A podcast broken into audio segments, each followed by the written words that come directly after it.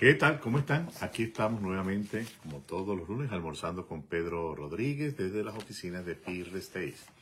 Como siempre, viendo lo que hizo noticia en su periódico Nuevas Raíces la semana pasada.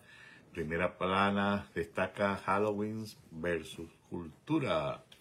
Entonces se está hablando de las diferencias que hay entre el Halloween y la, parte cultural, eh, específicamente eh, de Latinoamérica.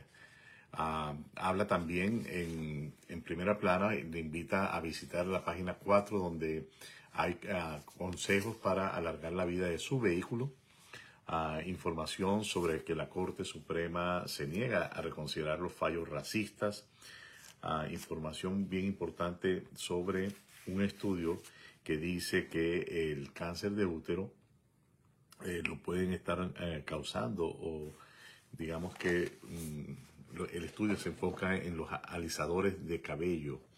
Los alisadores de cabello aumentan el riesgo de padecer el cáncer de útero para las mujeres. Ah, habla también de Nueva York abre un centro para inmigrantes llegados en autobús. Ah, solucionan el problema de los enlaces de los estados en WhatsApp. También menciona en la página 16 información sobre los migrantes venezolanos varados en la frontera. La semana pasada ah, ya comenzó un nuevo programa para los venezolanos que eh, es muy similar al programa que se hizo para los ucranianos, en los cuales siempre y cuando una persona en los Estados Unidos se hace responsable ah, financieramente de esta persona, la persona puede tener un parol para viajar a los Estados Unidos sin la necesidad de una visa para entrar. Es un programa por dos años y ya inclusive en la noticia hoy, en las noticias en los diferentes medios, decían que ya llegaron las, cuatro primeras personas, algo sorprendente porque realmente se empezó el martes de la semana pasada, fue que se empezaron a recibir las aplicaciones y ya, imagínense, esto estaba, prácticamente esta gente estaba lista ya con pasaje en mano para venirse. Ah, tan pronto le aprobaron y la aprobaron súper rápido, súper rápido. Hemos visto otros casos por allí de personas que aplicaron el día 21 y ya el mismo 21 recibieron una confirmación positiva. Aparentemente, pues el, el proceso están tratando de demostrar que, es un proceso alternativo para que la gente pare de venir ah, ilegalmente a través de la frontera y los que van llegando a través de la frontera lo que están haciendo es que los están regresando a México. Ah, está bien, bien difícil la situación porque realmente muchas de estas personas sentían que había una especie como de invitación de puertas abiertas a venir a los Estados Unidos y muchos de ellos vendieron todo lo que tenían, sacaron ah, dinero de donde fuera posible para emprender ese, ese viaje atendiendo lo que ellos pensaban que era una invitación de puertas abiertas. Y obviamente pues desde el momento que estas personas salían de, Venezuela a Colombia, atravesaban el tapón del, de Ariel, que es eh, la selva, y llegaban aquí, podía pasar quizás hasta, hasta un mes, muchas personas entonces se quedaron en el camino, algunos de ellos desde diferentes países, Honduras, Guatemala, inclusive Panamá, eh, lo que hicieron fue regresarse para tratar, me imagino, la vía esta de tener un, sponsor. El único problema con esto es que los cupos son solamente 24 mil. Ah, y de acuerdo a números y noticias que hemos visto, 33 mil fueron los inmigrantes que pasaron la frontera el, mes pasado. Entonces, ah, realmente 24 mil cupos quizás va a ser bastante, bastante poco, pero definitivamente es una excelente oportunidad estas personas, repito, siempre tengan un sponsor que se haga responsable aquí y las personas tengan, uh, pasen su ah, chequeo criminal, background, todo ese tipo de cosas, van a tener un parol para venir a los Estados Unidos donde inmediatamente podrán solicitar un permiso de trabajo y la estadía este, hasta este momento es por dos años. Pero una vez más, como sabemos, todas estas cosas que, son por dos años, los TPS que son por 18 meses, a, la final pues lo que hacen es que los van renovando y eh, es una manera pues de permanecer aquí en los, en los Estados Unidos. A su periódico Nuevas Raíces, como siempre, eh, con mucha información que usted puede compartir en el hogar. Detrás de Nuevas Raíces tenemos el Metro Richmond que destaca que eh, sobre un estudiante de Genraico que fue apuñalado en terrenos de la, de la escuela ah, bien grave esta, esta, esta noticia, bien, mucha intranquilidad realmente con lo que está pasando en el tema de seguridad. Ah, el gobernador anuncia esfuerzos para frenar los delitos violentos y un hombre de ritmo que es acusado de asesinato en doble tiroteo. Muy, muy importante para estar informado, pues su periódico Nuevas Raíces, ah, el periódico que usted puede llevar confiadamente a su hogar. Les comento que en el ambiente de, ah, de, bienes raíces, no de nuevas raíces, sino de bienes raíces o real estate, como lo llamamos en inglés, eh, hemos encontrado realmente que hay realmente un freno en, en lo que es el movimiento. Ah, ya los intereses casi rozando el 7% como estaban el viernes, quizás ya hoy pudieran estar en el 7 o 7 y algo, esperando atentamente qué va a hacer la Reserva Federal en la próxima reunión, si va a aumentar otra vez a punto 75 los intereses para frenar la inflación, porque no termina de causar un efecto el, alza de las tasas de interés en lo que es la inflación. Lo que sí se empieza a ver es mucho nerviosismo, sobre todo, por ejemplo, en el área de, real estate. Vemos como algunos constructores han inmediatamente avisado a sus contratistas y subcontratistas de que se preparen para eh, una disminución en los contratos ah, bastante fuerte Ah, y esto porque la cuenta es sencilla. Si, si yo sigo fabricando casas y fabricando casas, pero los bancos tienen unas tasas de interés muy altas, es posible que no consiga compradores para estas casas que estoy fabricando. Ah, muchas casas han regresado al mercado después de haber estado pendientes bajo contrato. ¿Por qué? Porque sencillamente el comprador se descalificó en el periodo desde que puso ya el contrato firmado inicia eh, todo esto hasta que hace lo que llaman el lock de los intereses. Entonces una persona que estaba calificada quizás con intereses al 4.3 y a lo mejor calificada para comprar una casa de 300 mil dólares, cuando esos intereses se suben al, casi al 7%, pues obviamente que no va a calificar más para esa casa, sino para una eh, casa menor. Tienen mucho trabajo hoy en día los uh, loan officers o los, ah, oficiales de préstamo porque tienen que estar constantemente renovando las cartas que dan para poder presentar las ofertas. Ah, y una vez más, lo, ideal sería que en el momento de dar una carta de esta se pudiera hacer un lock eh, o un bloqueo del interés a, cierto, a, cierto margen, ¿verdad? Para saber que va a ser seguro esa transacción que vamos a, presentar esa, esa carta con una oferta y eh, es lo mejor que se podría hacer realmente para evitar que las casas van y vienen al mercado. Algunos vendedores em, empiezan a estar bien nerviosos ah, porque obviamente salieron al mercado bajo la expectativa de que iban a, ganar una cantidad de dinero y ahora tienen que empezar ese proceso de reajuste de precio a ver dónde me alcanza el mercado.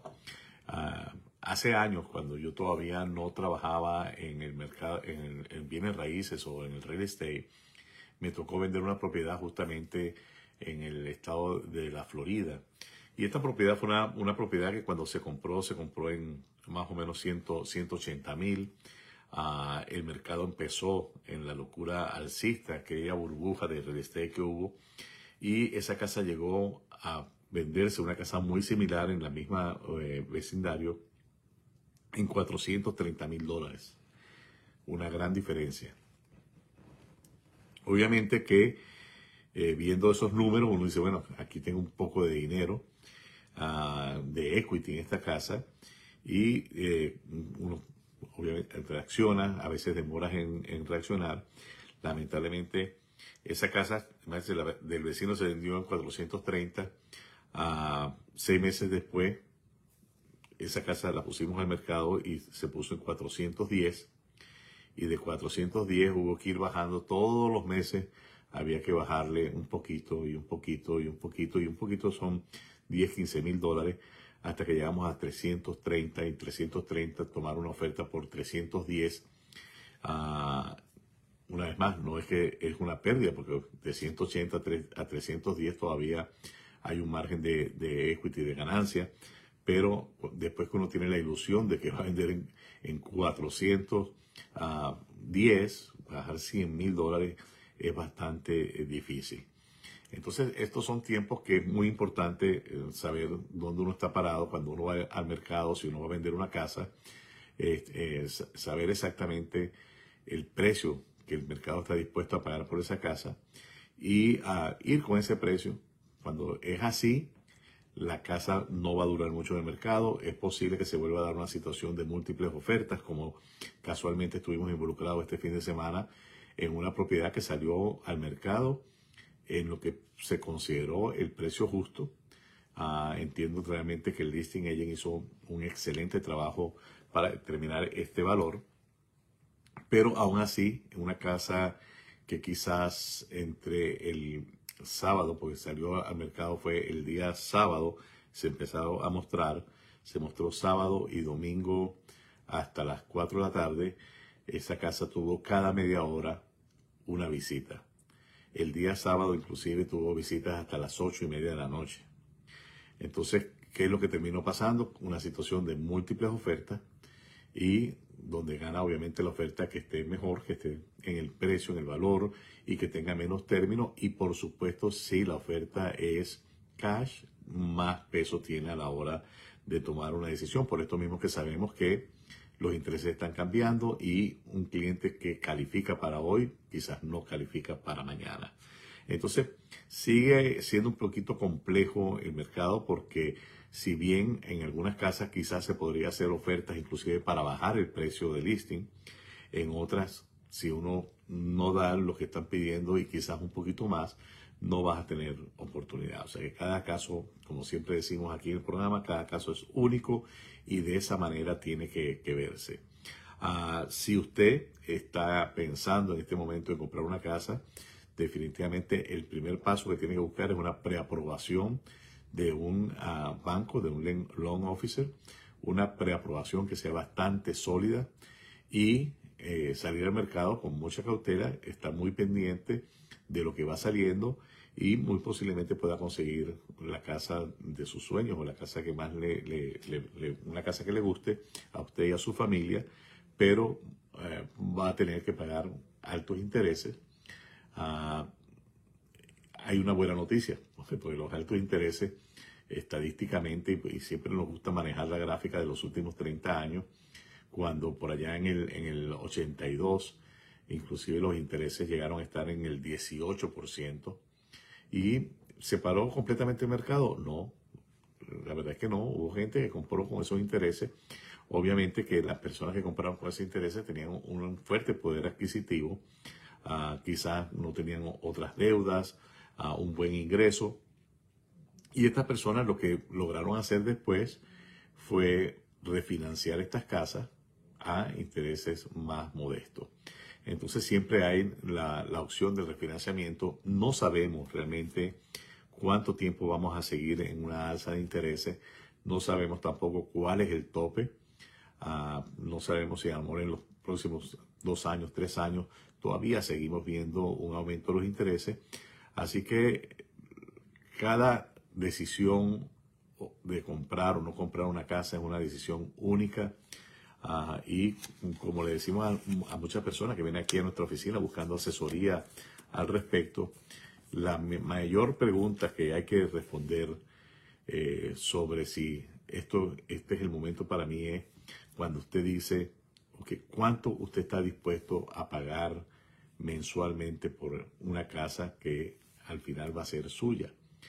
Si usted responde a esa y dice, bueno, 1500, entonces hay que trabajar de adelante hacia atrás. Si yo quiero pagar 1500 con los intereses como están, ¿cuánta casa puedo comprar el día de hoy? Y eso me va a dar un monto, 200, 220. El monto que me dé, ese es el, tipo de casa que yo tengo que buscar y tengo que tener mucho cuidado de no caer, si estoy en el tope arriba, ¿verdad? No caer en situaciones de ofertas múltiples. Una vez más, quizás en este momento no va a conseguir la casa de sus sueños, pero recuerde lo que siempre decimos acá en el programa, la casa que usted compra hoy no necesariamente va a ser la casa para toda su vida. Estadísticamente, eh, la gente cambia de hogar cada 5 o 6 años. Ah, y quizás en este momento lo que usted está comprando puede ser eh, la futura casa de inversión que usted va a tener. Una vez que el mercado cambie y usted pueda comprar la casa de sus sueños, entonces esta casa la pueda pasar a, una casa de inversión. Obviamente eh, lo más seguro va a ser después de refinanciarla para bajar el pago, el pago mensual. Como siempre, cada caso es único y de esa manera hay que revisarlo. Le invitamos a que nos llame para una consulta sin ningún compromiso. Ah, nos sentamos sin ningún costo para usted, analizamos su situación y le damos la información realmente que usted necesita para saber si este es un momento para usted salir a buscar una casa o no. Ah, vamos a hablar ahora, el tema del día es sobre eh, los impuestos, los impuestos del de este año, el 2022, que se va a presentar en el 2023, ¿verdad? Eh, estamos listos para ello. Es importantísimo que usted eh, haga sus números, eh, si es posible, para el cierre del mes de octubre. Usted tenga los números de cómo va su negocio, cómo van sus ingresos y quizás es momento de tomar algunas decisiones. En, específicamente hablo de algunas decisiones que pueda tomar de inversión Digamos que si usted es un contratista y usted sabe que su negocio está yendo muy bien al día 30 con una posible profit después de sacar los gastos de 60, 80 mil dólares y su negocio necesita una inversión de un camión, de, una pickup, de una máquina ah, excavadora, de un equipo costoso. Eh, quizás noviembre sería el mes más indicado para hacer esa inversión y eh, beneficiarse de la posibilidad de depreciar ese equipo en, sus impuestos. Este, es importantísimo, realmente muy, muy importante que usted tenga los números de su negocio al día, que usted sepa cómo se está comportando el negocio, que usted sepa qué esperar para que usted pueda tomar decisiones ah, inteligente en qué hacer con el dinero y cómo optimizar, porque no es evadir, es optimizar el pago de impuestos. Estas fórmulas, estas cosas las hacen la mayoría de las empresas grandes, tienen su sistema de revisión, de eh, saber en qué momento tengo que hacer una inversión y en qué momento esa inversión me va a beneficiar para no pagar tantos impuestos Ah, y por el contrario, pues tener beneficios, beneficios, algunos créditos, por ejemplo, los créditos que puedan haber por paneles solares, por vehículos eléctricos, etcétera, etcétera. Es un momento de revisar si eso aplica realmente para usted en este momento, si es un buen momento de hacer algún tipo de inversión de este tipo para que usted baje su responsabilidad tributaria ah, para los taxes del próximo año. Hay un detalle que quiero mencionar porque muchas personas se olvidan de ir haciendo pagos estimados durante el año. Si usted en este momento usted saca su cuenta y usted ve que va a tener una ganancia ah, para el próximo año, es bien importante que usted revise si no ha hecho pagos estimados, envíe pagos al IRS, haga depósitos para que cuando haga los impuestos no tenga que pagar una gran cantidad de dinero ah, de un solo aparte de las multas que, genera el hecho de no haber hecho los pagos estimados. Porque recuérdese que el dinero genera impuestos en el momento que usted lo recibe. Entonces, si usted no hace estimados, el sistema va a calcular, o el IRS le va a calcular cuánto dinero usted debe ah, de intereses y posibles penalties por no haber hecho estos estimados. Entonces, es algo bien importante de hacer. Ah, una recomendación, hay personas que me han ah, llamado y me han preguntado para revisiones de, impuestos y realmente en la mayoría de los casos que revisamos impuestos ah, encontramos que hay algunas cosas que se han obviado, algunas cosas que se han omitido voluntaria o involuntariamente y obviamente en algunos casos sugerimos hacer una enmienda a los impuestos para corregir estos, estos problemas. Ah, una de las maneras, y yo recuerdo que fue un consejo que me dio en, en alguna oportunidad mi primer preparador de impuestos, esto fue en el estado de la Florida, él me, recomendó que cada dos años o tres años cambie de agente de preparación de impuestos, porque es una manera de, revisar si mis impuestos se han estado haciendo de la manera correcta o no. Es una buena estrategia.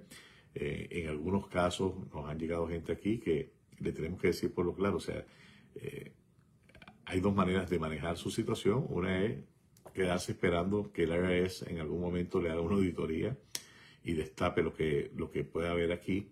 O usted proceder a ser proactivo, proceder usted mismo a contratar para hacer una auditoría de sus cuentas y determinar si hay que hacer un amenden de los impuestos. Ah, esto es vital realmente. Eh, si usted va a la página del IRS, se va a encontrar que están contratando cantidad de gente y esta cantidad inmensa de gente que el IRS está contratando se va a traducir obviamente en ah, mayores posibilidades de que usted sea auditado. Ah, porque obviamente esa, gente va a estar trabajando en algo. Ah, bien sabemos que el gobierno federal ha estado tratando de hacer eh, las miles y una maniobra para ayudar a la gente ah, con recursos económicos que van a salir de alguna parte. Hasta ahora todas estas cosas que han venido del gobierno federal, algunas muy buenas como puede ser la condonación de deudas estudiantiles, por ejemplo. Y hay que preguntarse entonces, ¿y de dónde va a salir el dinero para pagar esta, esta de deuda? O sea, realmente el dinero va a tener que salir de los impuestos de la gente. Entonces, el, el tiene sus estimados y de hecho por eso es que ah, planifican contratar más de 86 mil personas en los próximos 10 años, porque ellos entienden que tan solo con esforzar las leyes tributarias existentes y ser más vigilantes con el tema de los impuestos, ellos pueden recaudar el dinero necesario para muchos de estos programas que se están implementando. Entonces, no espere que lo agarren descuidado, realmente es tiempo de poner orden en sus finanzas, orden en su manera de llevar su contabilidad, la contabilidad de su negocio, porque del caso contrario, pues si lo llegan auditar, las consecuencias realmente podrían ser eh, bastante serias y muy costosas, muy costosas cuando usted no tiene la, información eh, organizada. Así que eh, es todo por el día de hoy. Les agradezco mucho haberme acompañado y será hasta el próximo lunes cuando estaremos nuevamente.